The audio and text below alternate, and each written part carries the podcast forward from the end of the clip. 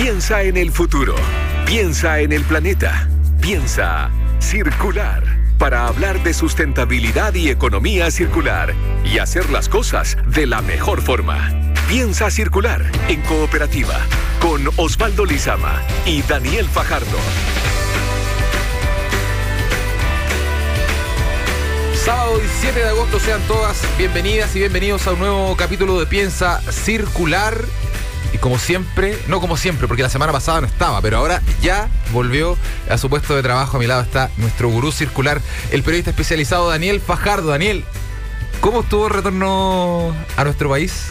Mira, la verdad, la verdad es que eh, Nueva York es muy lindo, pero estaba muy caluroso y dije volver a Chile y va a ser ese frío rico, esa lluvia rica y no, pero no. está empezando a hacer calor de nuevo, se acabó el invierno y vamos a ser cada vez más un desierto, me tiene muy preocupado el cambio climático. Sí, estamos eh, eh, adoptando el clima típico del desierto con extremas muy extremas, pero bueno, a los que nos gusta el calor, igual estamos un poquito más contentos.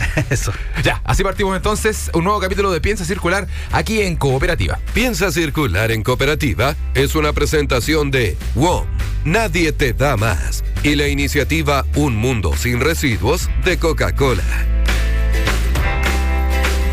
Y en este capítulo de Piensa Circular sabemos sobre la construcción del puente de Chacao y una interesante acción de economía circular en este aspecto. Además, vamos a hablar sobre una especial limpieza que se está dando en el sur del país, en la Patagonia también, eh, y también que tiene que ver con la restauración de su sistema, todo en conversación con el gerente del proyecto Atando Cabos. Y para terminar, en el Consejo Circular de la semana hablamos sobre la famosa cáscara de huevo y sus mil y un usos. Mil y un usos. Es como el IVA. Así es. ya. Hablando de sustentabilidad y economía. Piensa circular en cooperativa.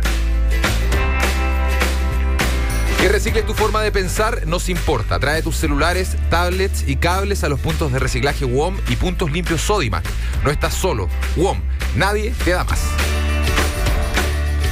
Como un sueño que seguro compartimos muchos chilenos de ver a la Patagonia y las costas de Chile libres de plástico, así nació el proyecto Atando Cabos. Lo interesante de esta iniciativa es que no ven al plástico como un enemigo, no, todo lo contrario, sino como una herramienta. De hecho, luego de recoger este material, inician un proceso de valorización, convirtiéndolo en materia prima y devolviéndolo a la producción. El año pasado, por ejemplo, se propusieron reciclar 800 toneladas de plástico, logrando esta meta antes de que acabe el 2018. Pero no voy a contar más detalles porque tengo, tenemos aquí en el programa a don Francisco Cruz, gerente general de Atando Cabos. Hola Francisco, ¿qué tal? ¿Qué tal Francisco? Hola, ¿qué tal? ¿Cómo estás? Muy bien. Eh, Francisco, esta iniciativa Atando Cabos eh, suena muy esperanzadora, eh, porque ustedes están haciendo un trabajo muy importante en el sur y queremos preguntarte cuáles son los detalles específicos del trabajo que realizan ustedes y hace cuánto tiempo que están haciendo este trabajo también. Perfecto.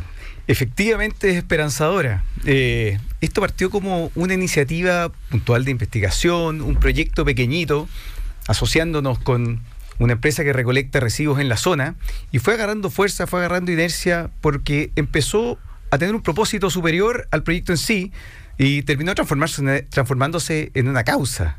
Eh, esto de poder limpiar el ecosistema de la Patagonia de distintos tipos de plástico que están contaminando las costas, eh, agarró mucha fuerza y por lo tanto empezó a transformarse en una empresa de por sí. Eh, los resultados que hemos tenido han sido bastante buenos por dos motivos. Uno, porque desde el punto de vista de los procesos estamos logrando efectivamente conseguir un material de alta calidad. Por lo tanto, te abre un abanico para muchos usos posibles. Y por otro lado, el proyecto en sí tiene un propósito, tiene una vinculación con las comunidades, con problemáticas reales de la zona. Eh, que se presenta como una solución efectiva y real para un problema grande. Francisco, cuéntanos un poco de, eh, de los pasos. A ver, ¿cómo parte esto eh, cuando ustedes recogen el plástico, qué hacen después con él, así, tener un poquito un mapa de cómo funciona este modelo de negocio? Porque al final es un modelo de negocio también. Efectivamente, esto tiene, nosotros empujamos para que esto se sostenga en el tiempo. Y para que se sostenga en el tiempo tiene que financiarse en el tiempo. Claro, la idea, sí. Por supuesto.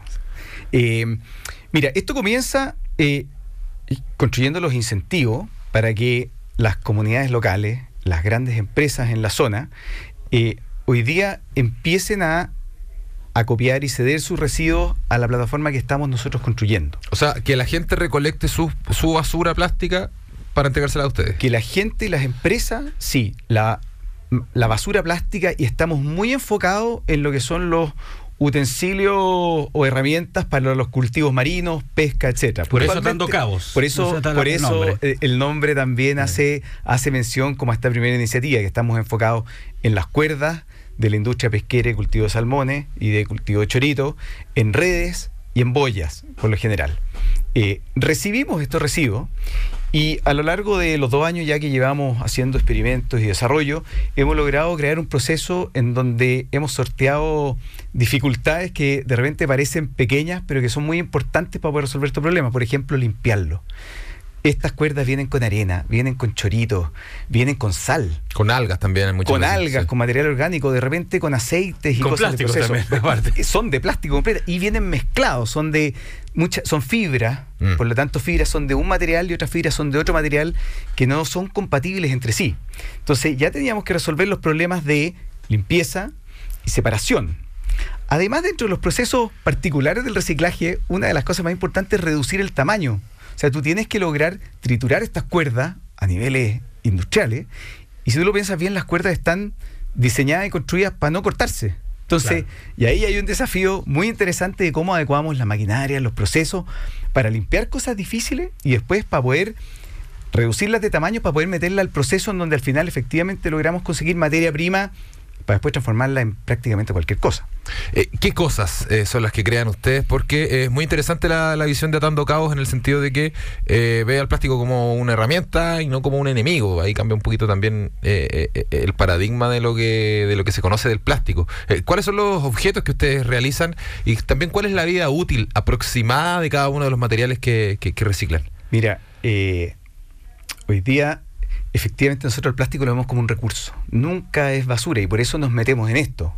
Hoy día, si tú lo pensáis muy en frío, como incentivos económicos para buscar una cuerda en la mitad de la Patagonia, no existen mucho. Pero nosotros vemos que hay valor más allá de, eso mismo y vemos que es un recurso. Entonces, queremos tratarlo como tal. Eh, hoy día estamos logrando, como te digo, un plástico de alto nivel, una materia prima de alto nivel. Estamos fabricando puntualmente pallets y cajas, cajas para exportar eh, bulbos de, lirio que después se crecen en Holanda.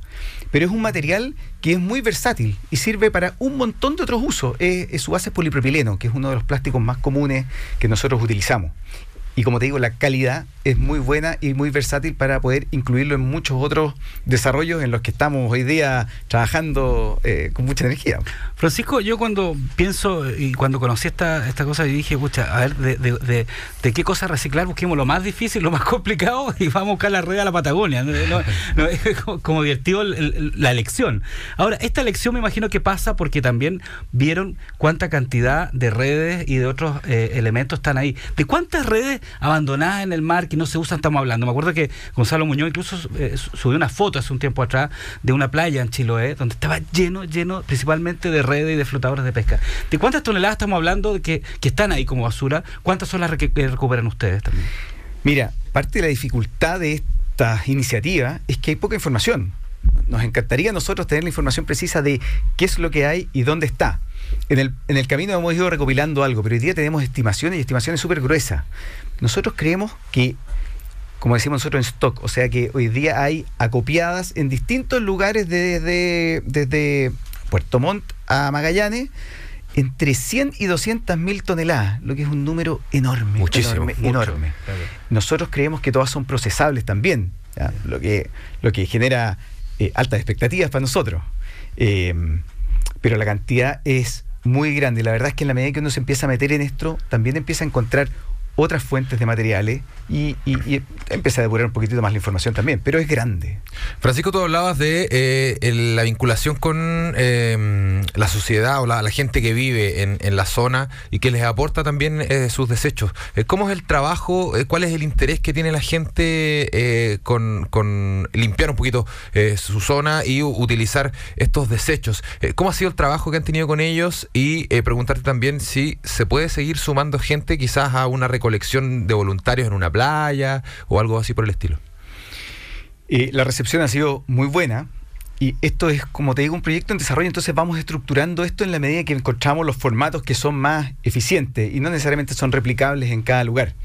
Pero hoy día, sin duda, para que esta cuestión funcione, tenemos que incorporar a, este, a esta cadena completa Sí. a los actores locales. Las comunidades son más que clave. Y son zonas de difícil acceso también. Son zonas de difícil acceso en que muchas veces estos residuos les provocan problemas en su vida diaria, otras veces les provocan quizás problemas en, en términos de, de como el atractivo turístico de lugares que de repente son interesantes, o- simplemente están conscientes de que esta cuestión es un problema ambiental gigante.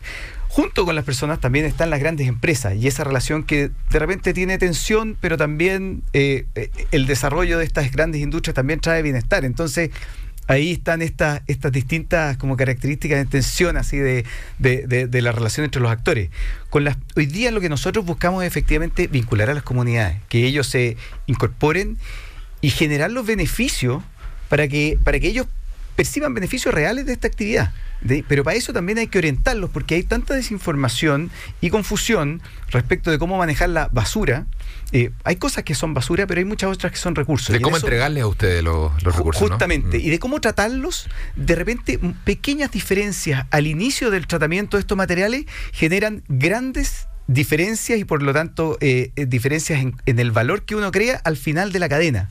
O sea, si a mí me entregan los materiales limpios de determinada manera y, se- y separados de otra determinada manera, eh, en que acordemos con la gente, yo al final voy a poder procesar estas cosas de manera mucho más eficiente y por lo tanto hacer que este material sea competitivo en el mercado. Eh, nosotros sí creemos que la manera de resolver esto a la escala que es el problema, tenéis que involucrar a la economía. O sea, que tienen que haber beneficios para toda la cadena. Beneficio económico. estamos Beneficios, en algunos casos son los económicos los más palpables, pero en otros casos son reputacionales también. Tú tienes beneficios tangibles e intangibles. Y esa es una visión interesante que hemos ido desarrollando en el último tiempo, porque estamos empezando a involucrarnos en desarrollos de tecnología para poder empezar a hacer trazabilidad, para poder empezar a, a mostrar cómo se, cómo se mueven los recursos a lo largo de esta cadena para generar reputación y credibilidad en este proyecto, porque en la medida en que nosotros logremos eso, también va a ser más atractivo para el consumidor final de esto eh, eh, creerle a lo que estamos haciendo. Hoy día eh, eh, la credibilidad en esta iniciativa también es un tema importante abordar. Francisco, y tomando en cuenta eso mismo, eh, ¿tú crees que, con la mano al corazón, digamos, que este proyecto hubiera sido tan exitoso hace 10 años atrás o 15 años atrás? O sea, hay un ambiente también que tiene que ver con más con la sustentabilidad, con el reciclaje, con la economía circular, digamos, ahora, y, y cómo eso también podría incentivar a otras iniciativas eh, similares o diferentes, digamos. Sin duda que hoy día el ambiente está mucho más favorable a este tipo de iniciativas. Uno lo ve desde la implementación de leyes, como acá en Chile está saliendo la ley REP, o incluso iniciativas afuera que uno ve que vienen con mucha potencia. A eso tú ves que están sumados eh, metas propias de las grandes marcas, que se han puesto metas sustentables súper ambiciosas en un corto plazo. Todo eso hace que sea muy favorable empezar a desarrollar estos proyectos que en un inicio cuesta un poquitito convencer y quizás el inicio de estos proyectos requiere un poquitito de subsidio para ponerlo a andar. Pero la visión nuestra es que una vez que tú pones esto en marcha, se pueden sostener solos. O sea, si tú logras articular a la cadena, si tú logras poner de acuerdo a todos los actores involucrados, que son muchos, eh, directa e indirectamente, pero si todos actúan de una manera eh, viendo el, el- dibujo grande, no viendo solamente su eslabón, se puede construir valor para todos, mucho más que el valor que hoy día se construye cuando cada uno mira su, su fondo chiquitito, ¿me entendí? Eh, Francisco, em, eh, se nos está acabando el tiempo ya aquí en Piensa Circular, pero quiero preguntarte em, por las zonas específicas donde ustedes trabajan, porque así le podemos decir a la gente que se acerque a ustedes para también facilitar el trabajo y agilizar un poquito esta cadena de reciclaje. Preguntarte cuáles son las zonas específicas donde trabajan y si la gente puede eh, acercarse físicamente a ustedes para eh, participar de alguna parte de esta cadena. Hoy día eh, estamos presentes de manera potente en Puerto Montt. Tenemos una planta y estamos haciendo las inversiones para poder instalarnos también en, idealmente, Puerto Natales. Tenemos ya algún tipo de acuerdo con, eh, eh, con instituciones en Aysén y en Punta Arena. Excelente. Así que básicamente queremos poder dar servicio a toda la zona austral eh, para poder solucionar el problema. Para ponerse en contacto con nosotros, por supuesto que las puertas están abiertas para cualquiera. Eh, yo creo que la manera más fácil es a través de nuestras redes sociales, Mm. en Instagram, eh, Facebook, Twitter. Atan- todo atando cabos. Atando cabos. Excelente. Eh, Y una- una- Estamos presentes Una última pregunta Por favor. Le- eh, tomando en cuenta eso también, lo- esos son un poco lo que proyectan, digamos, eh, sum- eh, ciudades que proyectan sumarse, ¿no? Ciertos lugares. Pero ¿cuál es la proyección de los próximos años o el próximo año en cuanto a cantidad de toneladas de reciclaje que tienen ustedes?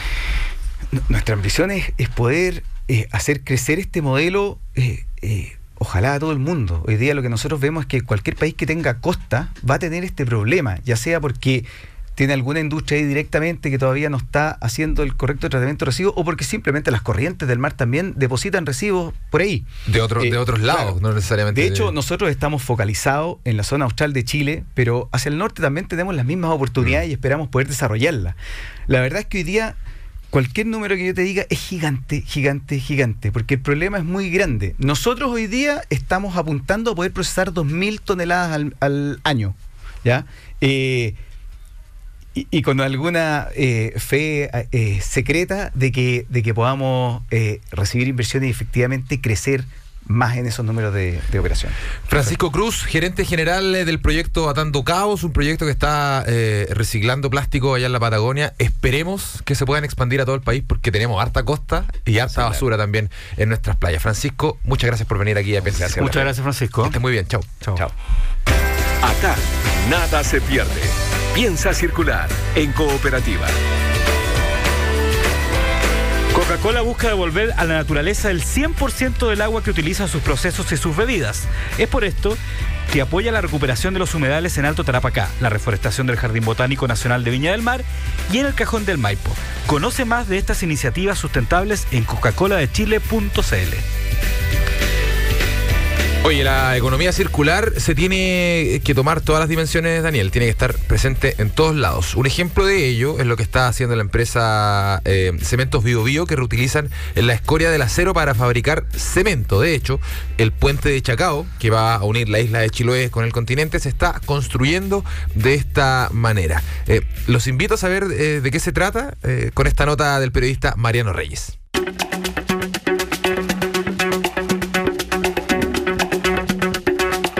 De 40 a 20 minutos se reducirá el tiempo de viaje entre la isla de Chiloé y el continente. Esto por la construcción del puente de Chacao que reemplazará al ya conocido transfer que atraviesa el canal homónimo.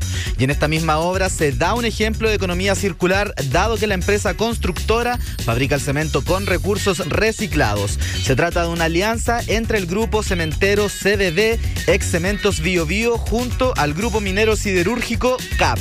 Este provee desechos de la producción de lo que se llama la escoria del material, para así formar un cemento de características únicas y de alta resistencia, conocido como cemento siderúrgico. El gerente de asuntos corporativos y legales de CBB, Sebastián Polanco, explica cómo nace la idea y las características del cemento que lo hacen el más pertinente para la construcción. Cemento Bio Bio, hoy CBB, nace a partir de una idea de nuestros fundadores de utilizar esos residuos que, que se denominan escoria en la producción de nuestro cemento. Es un cemento tan bueno como, como cualquier cemento que uno encuentra en el comercio y de hecho tiene una particularidad bastante precisa en el sentido de que es altamente resistente a la salinidad del agua y por ello fue elegido para proveer de hormigón a la construcción de los pilotes del puente sobre el canal de Chacao. En los últimos 60 años, desde que existe esta alianza, se ha evitado tirar a un vertedero miles de toneladas de escoria de acero, cantidad que equivale a casi nueve veces el Cerro Santa Lucía. Por su parte, el puente sobre el canal Chacao es el puente colgante más largo de Sudamérica y su construcción ha sido todo un desafío, ya que significa enfrentar condiciones adversas de viento y lluvia.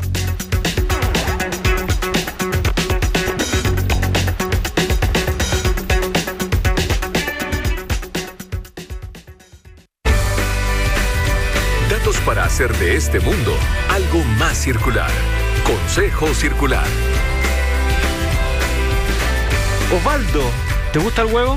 Me encanta el huevo. Frito, revuelto, Me duro, ¿cómo encanta, te gusta? me encanta. Me Bueno. encanta revuelto, frito, duro no tanto, pero igual en un día de campo es rico. Ahora, como sea, el huevo siempre tiene cáscara, ¿no es cierto? Obvio, sí. Y la cáscara de huevo es quizá uno de los desechos orgánicos mejores para el compost o simplemente para hacer abono para el jardín. Mira. Sí, así es. Su composición es un 94% carbonato de calcio, el resto es una suma de pequeñas cantidades de fosfato de calcio, carbonato de magnesio y otros componentes orgánicos, da lo mismo, pero tienen una gran eficacia para el abono a las plantas.